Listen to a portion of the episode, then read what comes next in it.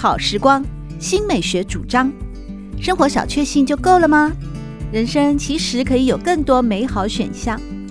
文学奖得主、专栏作家、资深媒体人朱国珍在《真正好时光》节目里与您分享美好生活。让我们打开心灵的扉页，享受真正好时光。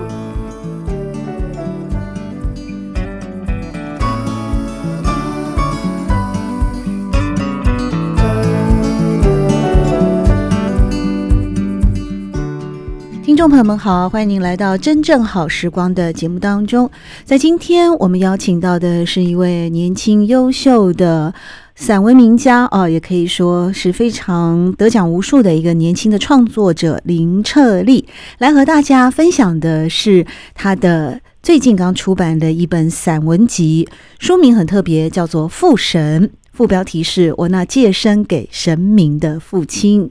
在今天节目当中，我们就邀请到作者林彻立来和大家一块聊聊。彻立你好，国珍老师你好。父神啊，这本书呢，呃，从它的一个命题来说，其实就非常的吸引人。我想它吸引人的部分跟它的特质哦，我们在今天的节目里面可以慢慢的来跟听众朋友们分享。首先，我很好奇的是，这本书是你的第一本散文集吗？是，是我的第一本散文集，也是第一本出版品吗？也是第一本出版品。哇，那在第一本书当中就选择父亲来作为你书写的主题哦。当然，在书中里面，我们简单的跟听众朋友们呃讲一下，其实您的父亲所从事的工作很特别哦。呃，可不可以一开始先跟大家呢讲一下，为什么会写父神？为什么会整本书其实？就是在写你的父亲，那父亲的职业，在你的后记里面有提到说，其实他是为神服务的志工哦。那在书中也有提到，是一个自愿替神在人间行事的使者。就由彻利来自己跟大家介绍一下《父神》这本书的一个创作的缘起吧。嗯，好的。谢谢国珍老师。嗯，因为我觉得我父亲他算是蛮特别的，但是当我在小的时候，并没有意识到这件事情很特别。也许是因为我在乡下长大，那可能在同才之间，就是可能在我的求学时期，可能就是国小、国中阶段，就是乡下地方的孩子，其实都还蛮热衷于就是庙会啊、宗教盛事这样子，所以可能也有一些同学他们家就是有。有自己的宫庙啊，然后也有在问事情之类的，所以我其实以前并没有觉得，嗯，自己的父亲，或是说，因为父亲他是可以，嗯，借出他的身体让神明附身这件事情有非常的不一样。但是好像是在我接触到文学，或是说真正开始文学创作之后，好像渐渐的意识到这件事情有一些。不一样，就是跟别人不太一样的地方。那我会觉得，就是以前我们都会觉得，嗯，作为一个神职人员，也许可以得到更多，就是神的一些庇佑啊之类的这样子。但我会觉得，我的父亲就是他的本业，其实也不是在做这个，应该是说他在一个偶然的机会下接触到了神，所以他可能会在工作之余的时间，在我小的时候是每个周末他会。跟神明约好一个时间，然后让大家就是让亲朋好友们，就是有什么疑难杂症可以免费来问事情这样子。对，那我就会一直觉得，嗯，这件事情很特别，也很有趣。那到我长大之后，会思索的更多一些，就会思考说，哎，那像父亲这样子，就是他是免费的出借。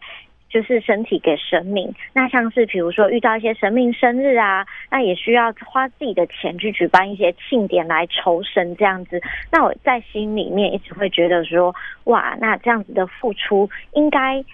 就是像是神职人员这样子。那我会觉得父亲应该可以得到更多神的一个。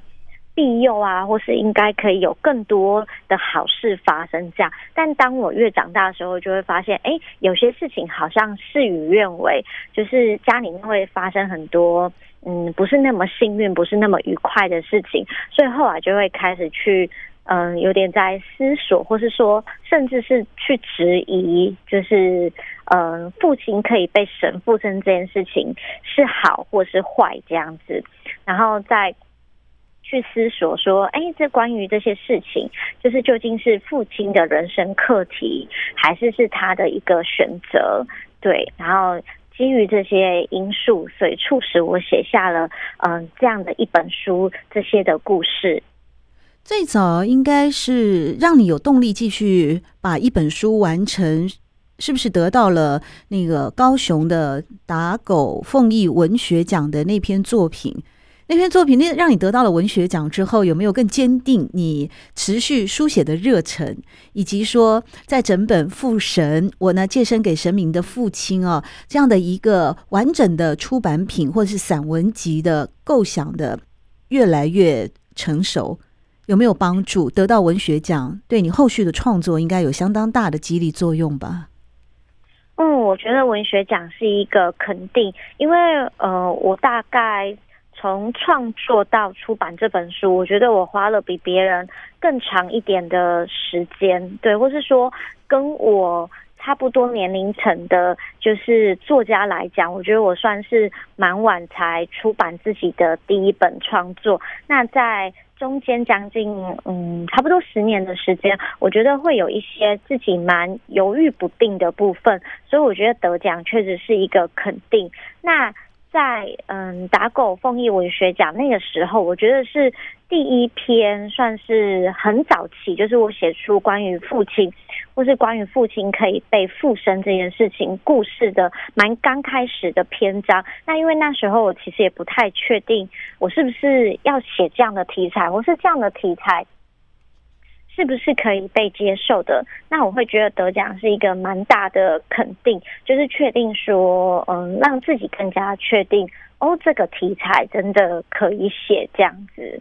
其实。你我认为所有的题材都可以写啊，相对的，尤其是你的成长的背景，还有父亲的令尊过去也做过很多种很很多的工作，包括去泰国做那个废五金进口的，你说也是个商人嘛哦。那你在小时候的时候填那个家庭调查，好像也都说家里面从事的行业是商人，只是父亲比一其他的商人更特别的是，他被赋予了一种媒介的能力。一种呃，我们看不到的世界跟人间的这样的一个很特殊的，又加上呢，刚才在一开始的时候，林彻利跟大家说，其实这本书《父神》，我那借身给神明的父亲，就是在写呃父女之间，就从一个女儿的角度来看父亲，从不理解到理解，从习惯到质疑这样的一个成长过程当中来看看待父亲，尤其是他。免费为人解决难题这件事情，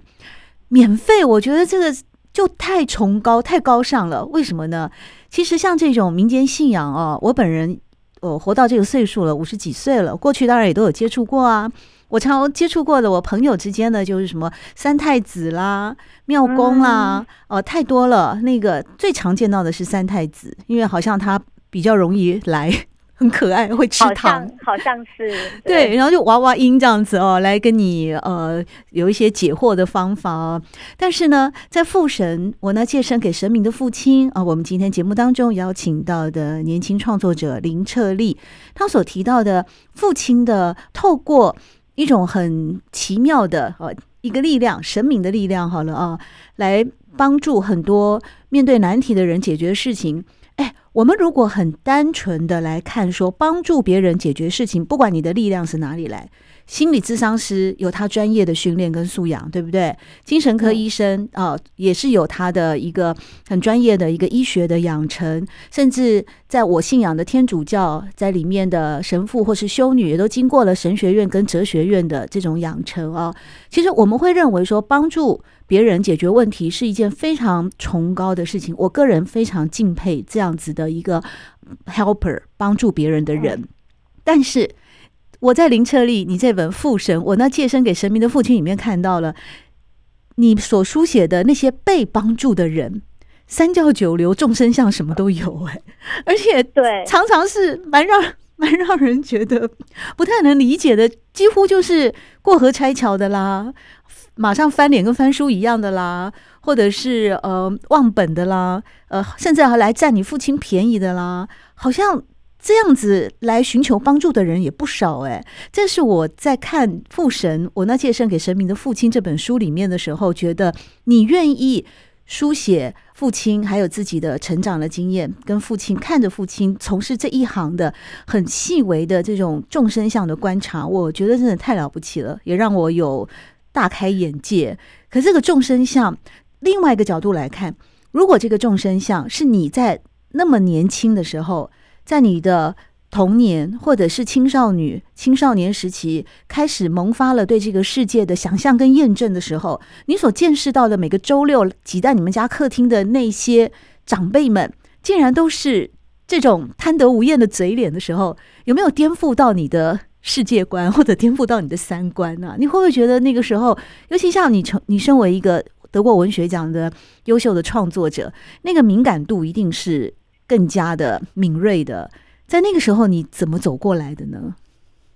嗯，其实我在我小的时候，大部分来问审的都是比较熟悉的人，就是真的是呃父亲比较熟悉的朋友，或是自己的家族里面的人，大部分都是父亲，以就是认识的熟悉的朋友，那些面孔比较。固定这样子，但是好像在我离开家念大学之后，就会觉得好像逐年这件事情开始有一点点的失衡，因为陌生人就会带来。更多的陌生人，嗯，对，就是当这些朋友们，就是可能逐渐的，嗯，他们可能一开始都只是自己熟悉的人来问事情，但是到后来，也许他们就会，哎，让他们的下一代来，那下一代又带自己的朋友来，朋友又带朋友来，就会变成好多好多的陌生人这样子。然后在这些呃陌生人里面，其实就会觉得有一种，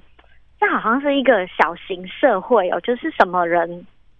什么职业都有，然后确实也会像老师您说的那样，会觉得有种看尽这世界所有人的那种样貌的感觉，然后嗯，自己会觉得嗯，我自己当时候心里面会有一种感觉是，嗯，我不要成为那样子的人，对，当时候会一直提醒自己说，天哪，这些人就是为什么他们可以这么恣意。自在的，就是在我家这样子来来去去这样子，然后会觉得，所以免费的，就是嗯，离离免费的，好像变成一种没有价值的事情，那种感觉，就是当我有需要的时候，我就是来求神。对，但是扣除掉神的部分，也许他们在对跟我父亲的相处，可能又是另外一回事，这样子。对，或是很多人他们会好像把我家当成他家这样子，对，他们甚至也不太认得我，因为我大部分的时间不在家嘛。嗯，那我有几次回家的时候，就发现，哎，我们家客厅好多陌生人在看电视哦。对，就是外面他们可能在问神，然后我家客里面的客厅就好多人在看电视哦，然后小朋友就在玩着。我家的那些就是玩具啊什么的，然后我说这些人是谁啊？然后他们也不知道我是谁，他们就误以为我也是来问神的人，然后觉得这些事情非常的就是荒谬这样子。对，那会记记得要提醒自己说，当我看过了这一些人之后，就是嗯，除了就是免不了的一定会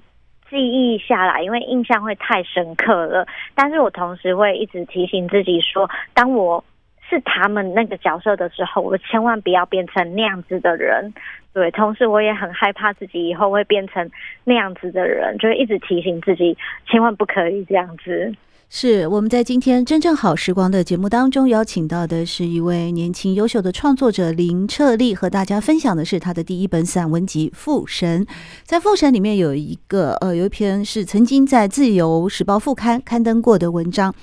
叫做借问众神明，这里面啊，其实彻立你就做了蛮清晰的一种描绘啊，包括你说每个拜神的人都不是无所求的信仰，为求神而所付出的，都是为了换得神的实现愿望。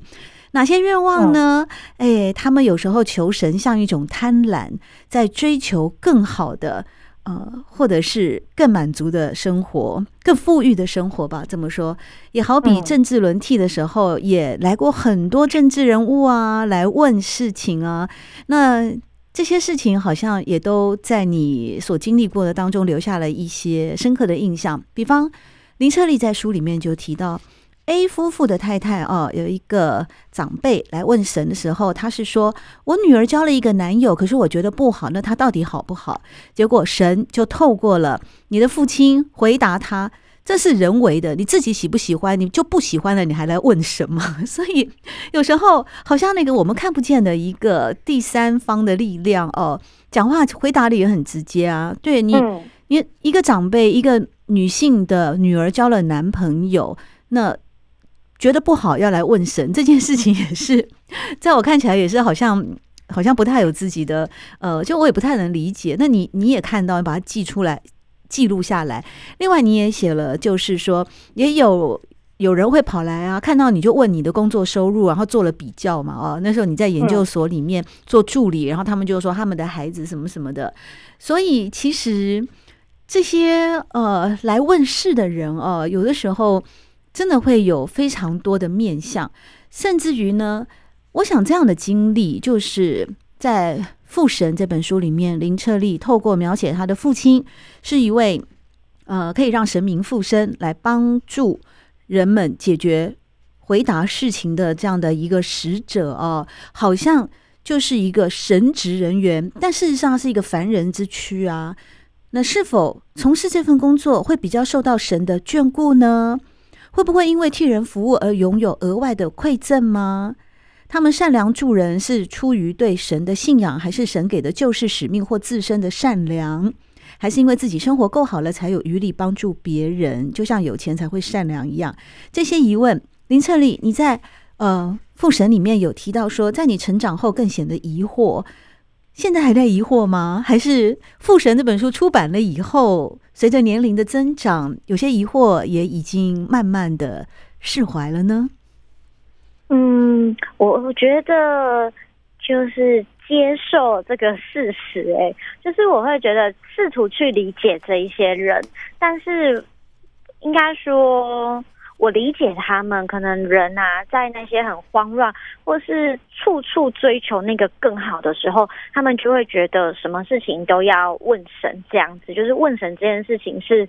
最好的、最安全也最神圣的，就是，嗯、神讲的好像就不会有错，所以会遇到很多人，他们任何的大小事情都非要问神。对，就比如说我父亲他自己，因为神的影响的关系，他自己其实也会研究那些命理书，所以他其实比较容易的那一些，嗯，择日的这件事情，其实我父亲就可以做到。但是我知道有一些人他们会觉得，嗯，这个力量好像不够强，他们会觉得我非要是神来帮我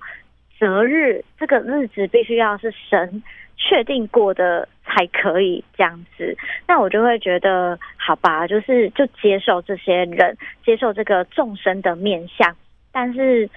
不保证，或是说不敢说我是认同他们，就是说我是不认同的。但是因为我们没有办法去控制别人做任何的事情，所以好像就只能够接受，然后并且试图用自己的方式去理解这些人，去思考这些人他们为什么要。这么做，嗯，结果你在十九岁就到外地去念大学了哦，也就离开了从小呃生长的环境，离开了父母亲的怀抱，甚至也离开了家里的那个经常在周末会有很多陌生人出现的一个客厅哦。那你后来从事了，等于说也选择写作，也得了文学奖，嗯，那么非常喜欢创作，可是。当你在写作上无法书写的时候啊，林彻立在《父神》这本书里面也有提到说，神曾经对我说，可以问他，他会教我，这是真的吗？这你有从这样的一个很奇妙的方式来获得了更多的灵感，或者是更多写作的能力吗？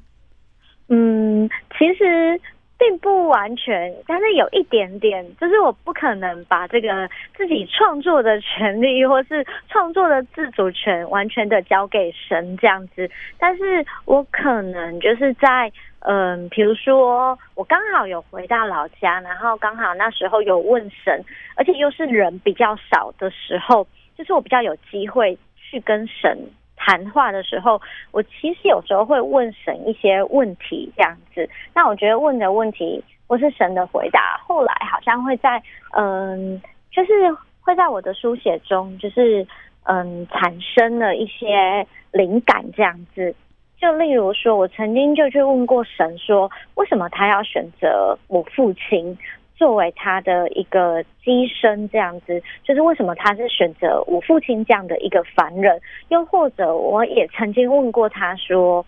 嗯，为什么我的父亲这个命运好像就是不太顺，他的人生好像充满了很多的曲折，类似这样的事情，然后神可能。不会给我很详细的回答，但他给我一些简单的回答，这样子，或是像六亲不一那一篇，就是从神那边而来的灵感。因为那时候我就问神说，为什么我的父亲他这一辈子这么良善的人，但是却遇到好像呃蛮多不好的人事跟这样子。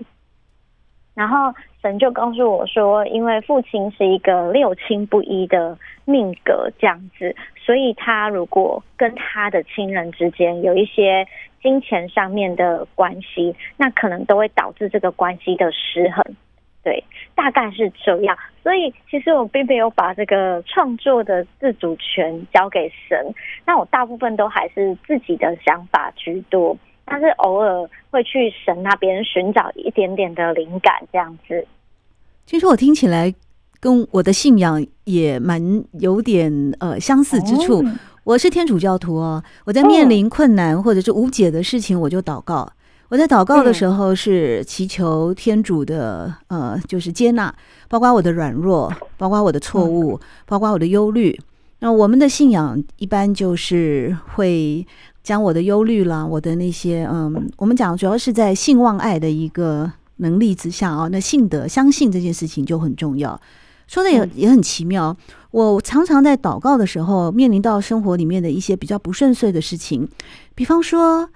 生活当中难免会有一些不顺遂的事情，你要等的公车一直不来，或者你要等的捷运抛锚，或者是说买东西忘了找钱等等啊。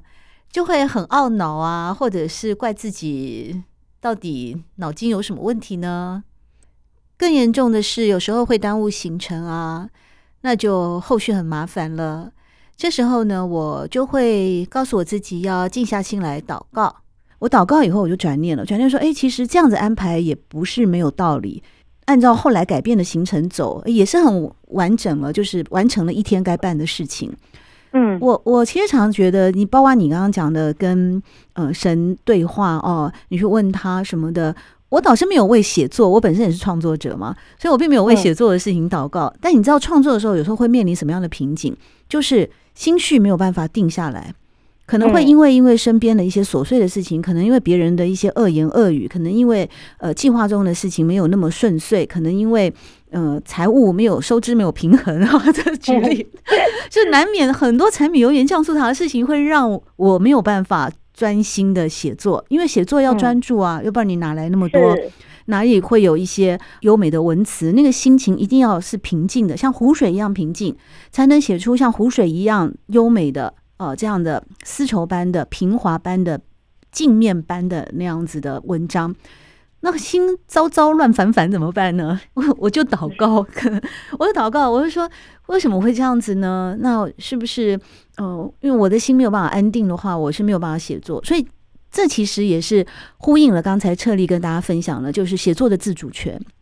写作自主权还是在我自己的手上啊。对吗？我们并没有说要求拜托神明啊，你给我一个别人都没有写过的题材啊，可以让我得到诺贝尔文学奖提名啊。我们不至于没有，对，不会去做这种 这种不切实际的美梦啊。但是我们会透过，我相信有各种信仰的人哦，应该或者各种宗教的呃相信的人，或者是没有宗教无神论者也好，一定都会有一种自己的方法。无论是像林彻立在《父神》这本书里面提到说，哎，会去问。那其实更早以前的楚辞吗？屈原就不止一一两次的去问天了嘛，天问了，好像我们读中国文学的都知道，古人也都是，他就问天呢、啊。那我我的信仰就会去问天主啊，就是问我们的上主，也没有问他了。我说我把一切交托给你。哎，有时候真的很奇妙的，当我很诚心诚意的静下心来哦，祷告了以后呢，我的心就平静了，我就理出来一个该做的事情的顺序。比方该吃晚餐了，这个时候五点你应该先做晚餐给儿子吃了，我就先进厨房。然后比方该收衣服的哦的时候，我就那个顺序就出来了。然后时间到了，一切事情都 settle down 了，都已经进入了状况了，我就好好的、安静的、专心的写作。这是一个很奇妙的体验。当然，我们的虽然宗教信仰不同，但我相信呢，在《父神》这本书啊，是我们非常优秀的年轻创作者林彻利的第一本散文集，书写了神赋予机身的，就是呃类似机身的父亲啊，跟女儿之间的温柔的对话。透过这本书，其实要表达的也都是一种，我认为在这里面我看到的是一份。即使有那么多奇怪的一些来问事的人，或者是说你们本身好像神职人员在为众生服务的时候，应该有一些更好的回馈。然而现实生活并没有。那这并没有的过程，我相信它应该也是一个课程。而这个课程呢，每个人呢都会有自己不同对应的收获。在父神的最后后半段，书写的是彻利你个人的一个更多的。自我的内在的某种探索了哦，在这个部分比较脱离了神的一种，好像那个那个光环。其实到了父神的后半段，是更多抒情散文的一种质地，关于人生，关于年轻的生命，关于爱情，关于婚姻，好，关于生活这件事情的很多的观察，非常优美的文笔，形成了也结集了这一本父神。非常好看的散文集，在今天我们邀请到的就是作者林彻利，来到真正好时光和大家分享。真正好时光每个星期六的早上八点钟到九点钟，在汉声广播电台全国联播网播出。节目在广播频道播出之后，也会上传到汉声广播电台的官网。在经典回放的单元当中，搜寻“真正好时光”，可以收听到国珍为各位制作的精彩节目内容。喜欢朱国珍制作主持的《真正好时光》。欢迎您订阅、分享或留言，随时保持互动，一起共享美好生活。